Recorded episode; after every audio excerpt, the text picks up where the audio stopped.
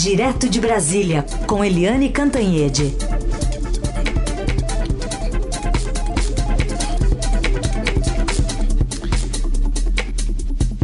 Oi, Eliane, bom dia.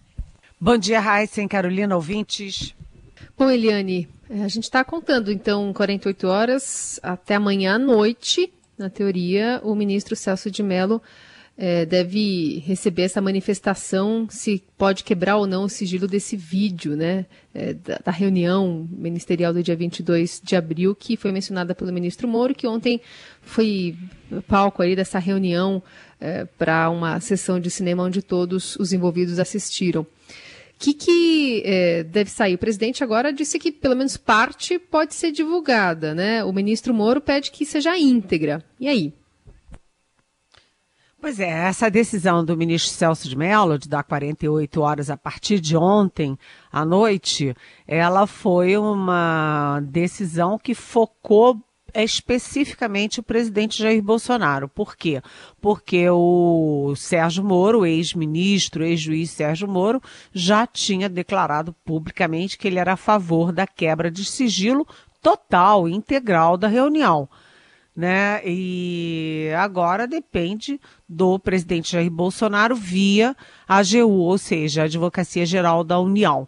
O presidente diz que quer liberar apenas a parte exclusiva ali específica é, do, do inquérito, mas é, é, muito difícil isso, até porque a gente vê que sem a divulgação da íntegra ficam prevalecendo as versões. E as versões não são nada bonitas para o governo. É, todo mundo que a gente conversa, que estava na reunião, é, ou que teve acesso ao vídeo, enfim, as pessoas vão contando.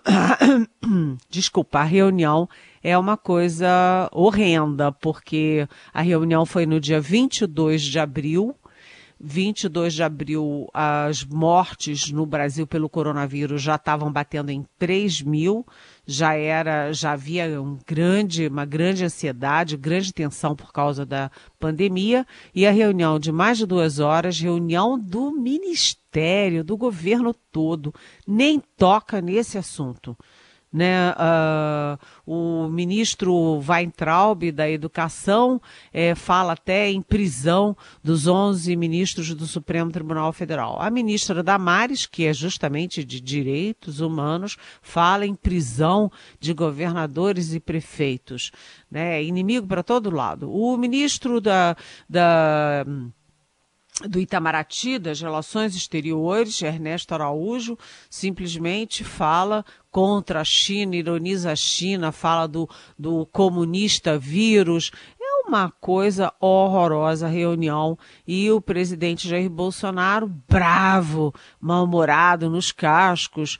E, enfim, a reunião tem um viés jurídico e tem um viés político. No jurídico, ele simplesmente admite, e isso é que é a bomba atômica desse, dessa história toda, o presidente admite que queria trocar, sim, é, trocar a segurança toda, trocar a Polícia Federal e, e se fosse necessário, trocar o, o ministro é, para a proteger os próprios filhos, ou seja, a própria família.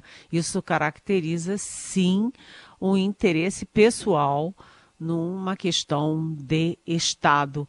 E por isso o presidente, quando é, vir à tona esse vídeo e, e agora com essas versões, ele está dando razão ao ministro Alexandre de Moraes do Supremo Tribunal Federal, que suspendeu a posse do delegado Alexandre Ramagem na Polícia Federal. Porque se o presidente diz que quer mexer em tudo para favorecer, para proteger a família, isso é o chamado desvio de é, finalidade.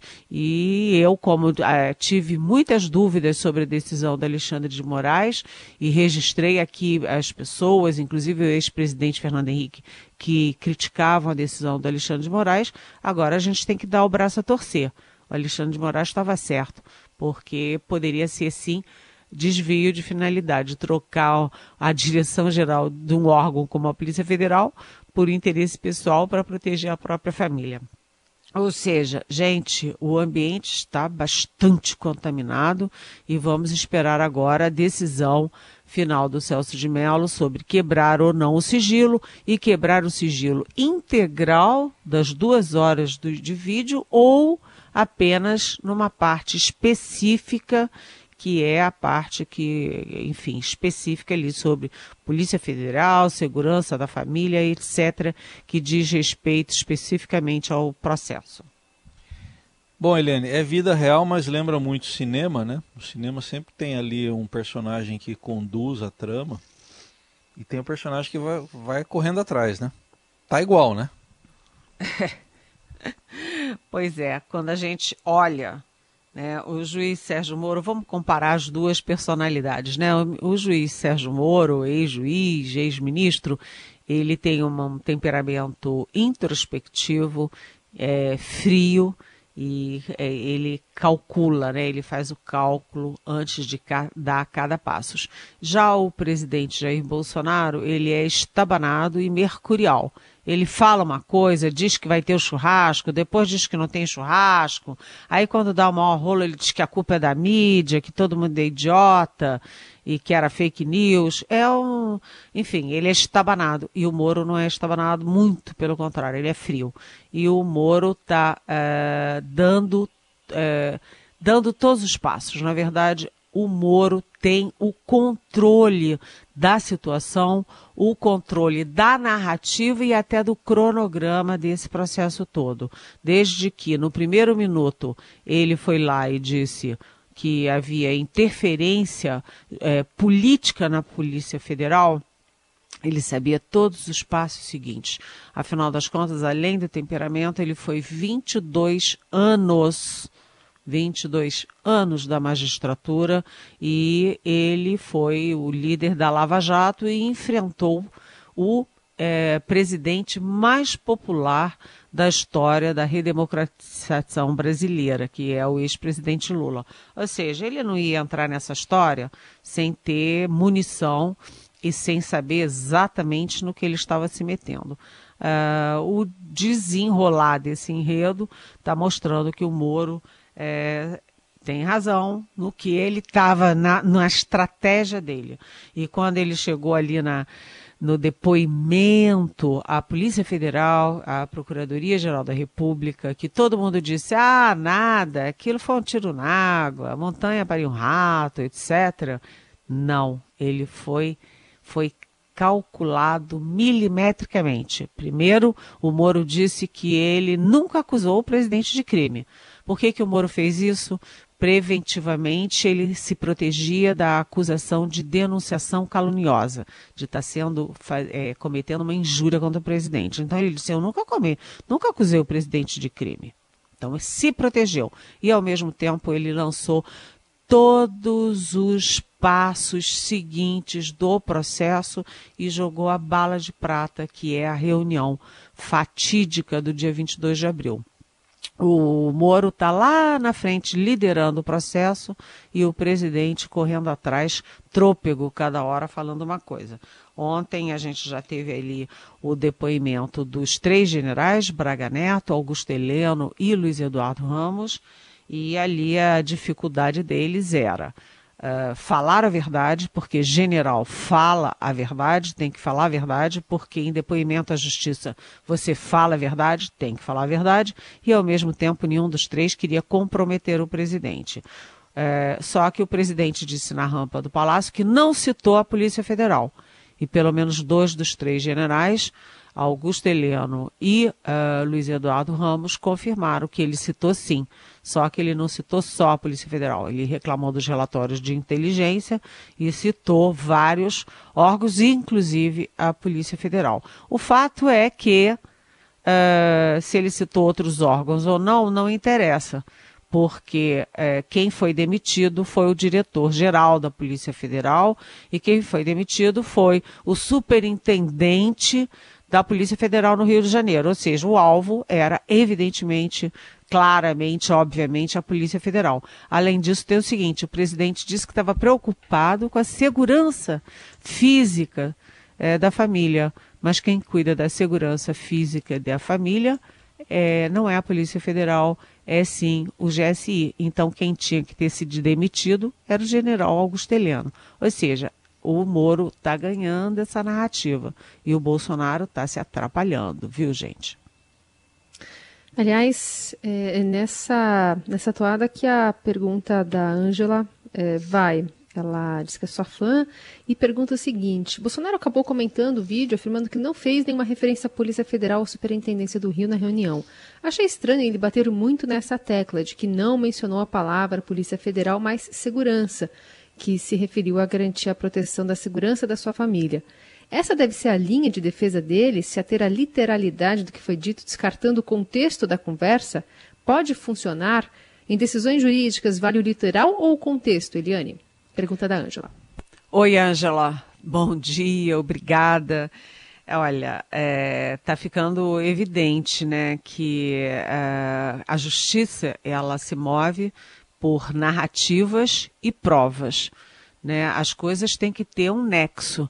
E o nexo que você está tendo de tudo que foi dito na reunião, é, de todos uh, os depoimentos e do resultado de tudo isso, é, tudo isso está corroborando o que disse o ex-ministro, ex-juiz é, Sérgio Moro. Ou seja, é, quem cuida da segurança é o GSI não é a Polícia Federal. Então, por que, que o presidente é, demite o superintendente da Polícia Federal no Rio e demite o diretor-geral da Polícia Federal?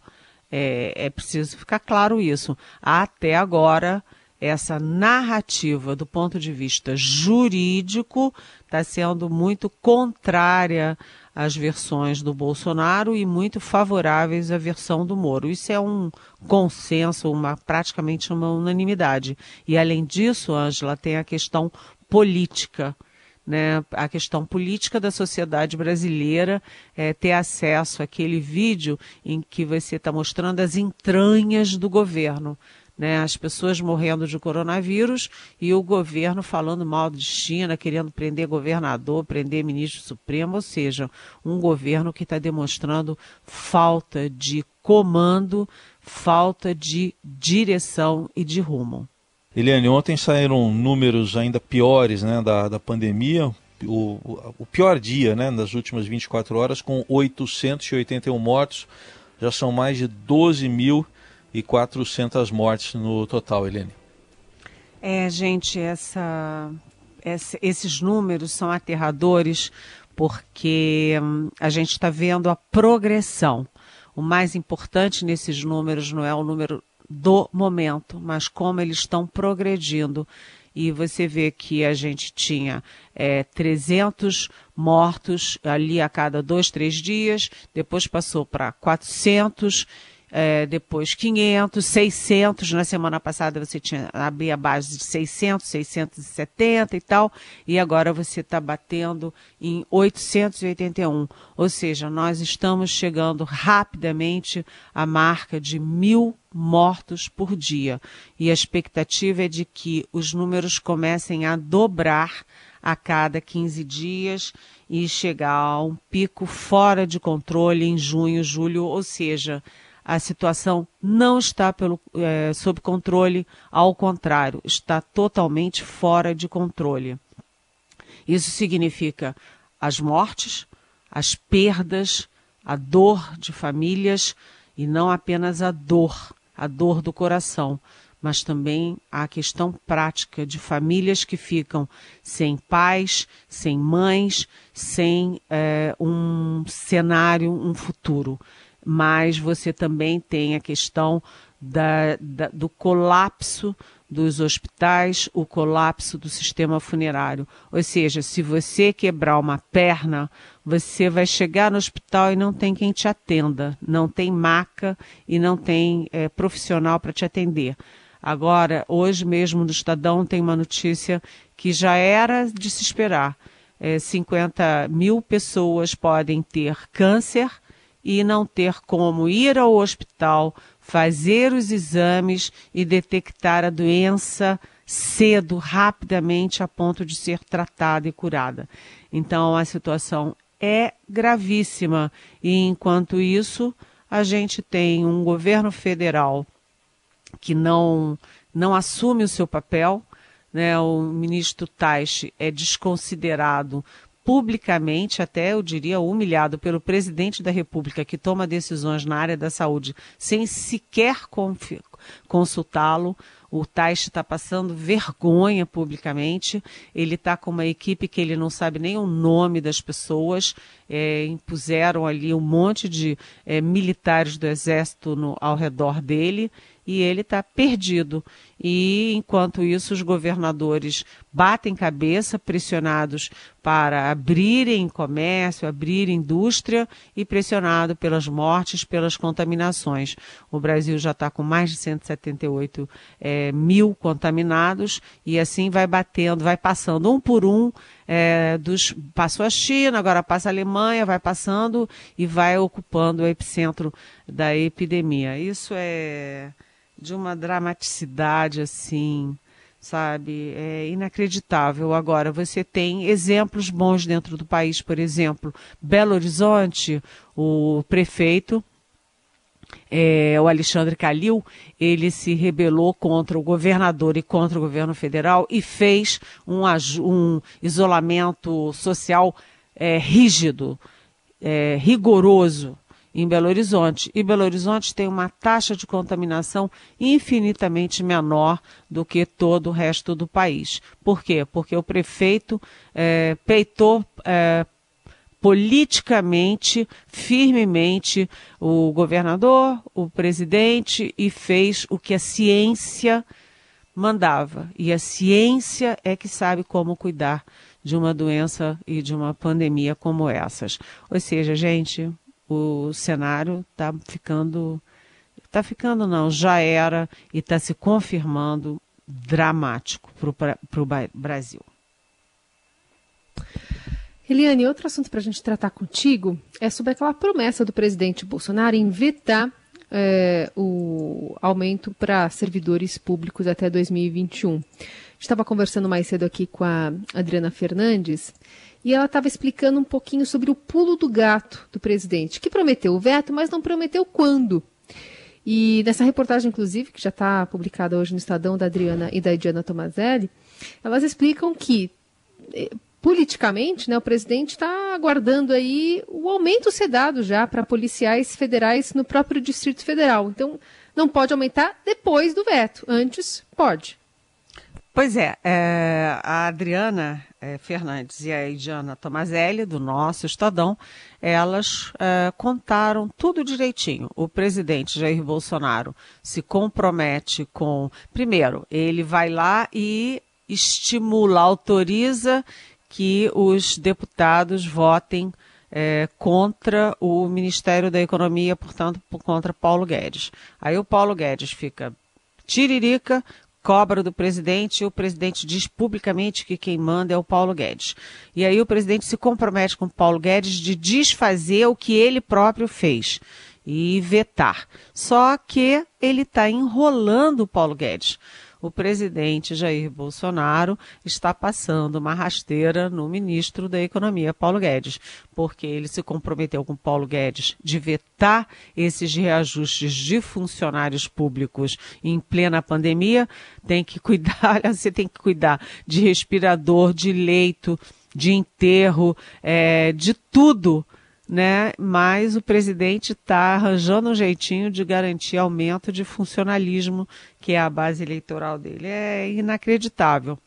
E ele está esperando o governo do Distrito Federal dar o aumento das polícias militares e civis é, e outros governadores também darem aqueles aumentos, camaradas que eles estavam querendo, e vai esticando o prazo até 27 de maio para conceder, para fazer o que ele combinou com Paulo Guedes, que é vetar esses aumentos. Ou seja, ele está, o presidente da República está enrolando o ministro da Economia.